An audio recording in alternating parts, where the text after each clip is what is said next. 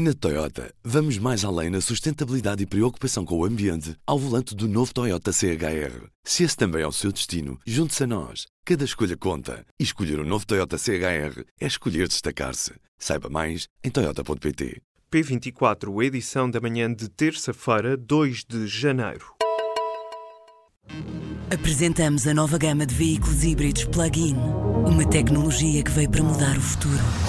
BMW iPerformance.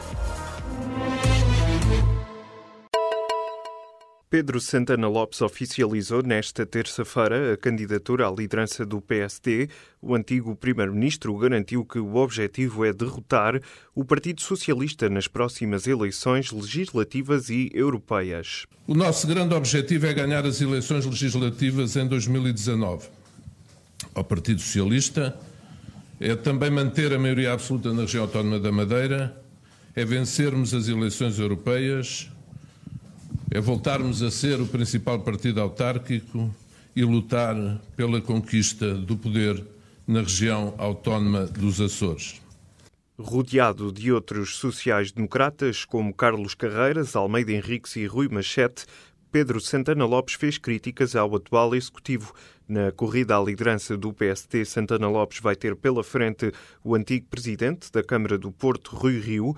Ambos vão realizar dois debates nos próximos dias, na RTP, a 4 de janeiro e a 11 de janeiro, nas rádios TSF e Antena 1.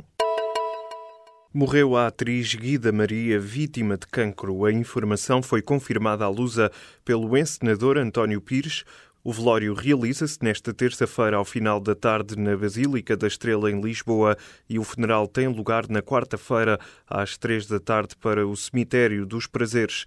Nascida em Lisboa em 1950, Guida Maria fez cinema, ficção em televisão, mas sobretudo teatro, tendo participado em cerca de 40 peças. A Coreia do Sul está disponível para retomar o diálogo ao mais alto nível com a Coreia do Norte. A posição de Seul foi transmitida nesta terça-feira pelo ministro sul-coreano para a reunificação. O ministro propôs que as conversações se realizem já na próxima semana, a 9 de janeiro, na fronteira que separa as duas Coreias.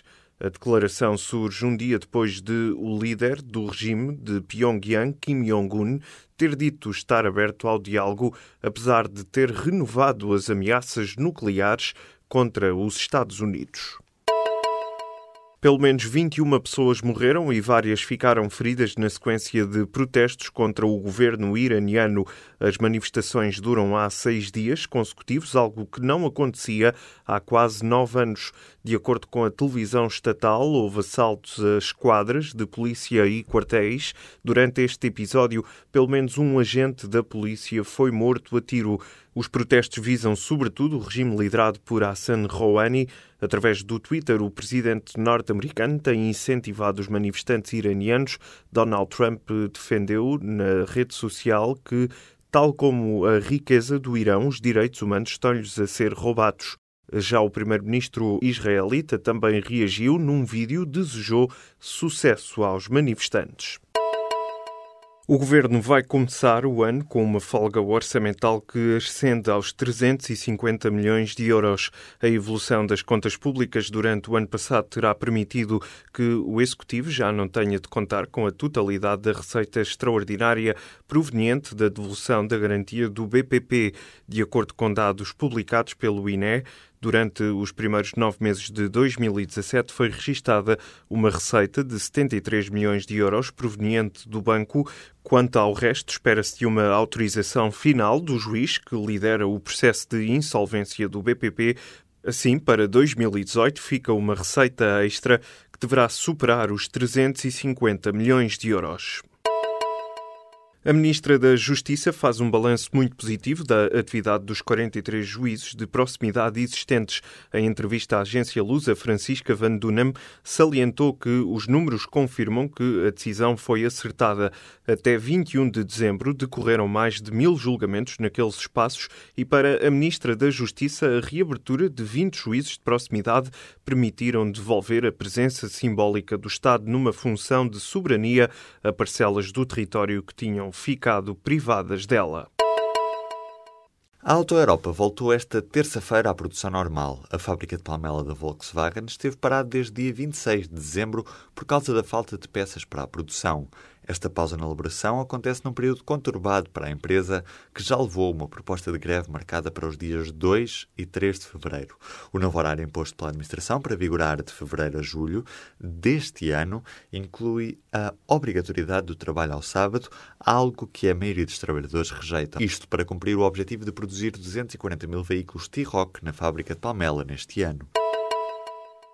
O Presidente da República diz que 2017 foi um ano estranho e contraditório na tradicional mensagem de Ano Novo, transmitida em direto a partir de casa, em Cascais. Marcelo Rebelo de Sousa dividiu o discurso em duas partes. Numa primeira fase, o chefe de Estado fez um balanço positivo do ano que devia ter acabado, a 16 de junho, elogiando os progressos alcançados no que diz respeito à economia e finanças públicas. Depois, Marcelo lembrou outro ano bem diverso que começou precisamente a 17 de junho, referindo-se sobretudo às tragédias dos incêndios. Neste ponto, Marcelo exortou o governo e o país não apenas à reconstrução, lembrando as zonas afetadas pelos fogos florestais em junho e outubro. O presidente pediu para converter estas tragédias numa mudança profunda para que se recupere a confiança no Estado. Afinal, o programa que rastreia o Ciresp funcionou durante os incêndios do ano passado.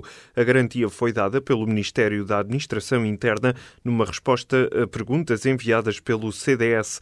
Contudo, o programa não foi usado para aquilo que foi desenhado, o programa informático que serve para rastrear a cobertura da rede de emergência nacional, apenas armazenou informação e não teve utilidade prática para a proteção civil nos incêndios de Pedrógão Grande e de 15 de outubro, no centro do país, a aplicação realizou o armazenamento contínuo da informação que lhe foi enviada através do sinal dos rádios Ciresp. No final do mês de janeiro está prevista a conclusão das obras do parque de estacionamento no Campo das Cebolas, em Lisboa. A construção do novo parque da EML irá terminar com quase um ano de atraso por causa das descobertas no local. A maioria do material remonta ao século XVI. Entre pratos de várias formas, cores e dimensões, existem ainda vários pequenos objetos em barro e até utensílios de cozinha. No total foram encontradas 60 toneladas de material. Para a diretora científica da escavação arqueológica, esta foi a maior intervenção em Lisboa deste tipo. Cláudia Manso mostrou-se surpreendida pela quantidade de material encontrado no campo das cebolas. Ao público, a responsável garantiu que, por exemplo, conseguiria fazer a reprodução de uma mesa do século XVI. Para já, a EML promete criar um espaço para a exposição dos achados. Na Toyota, vamos mais além na sustentabilidade e preocupação com o ambiente ao volante do novo Toyota CHR. Se esse também é o seu destino, junte-se a nós. Cada escolha conta. E escolher o um novo Toyota CHR é escolher destacar-se. Saiba mais em Toyota.pt.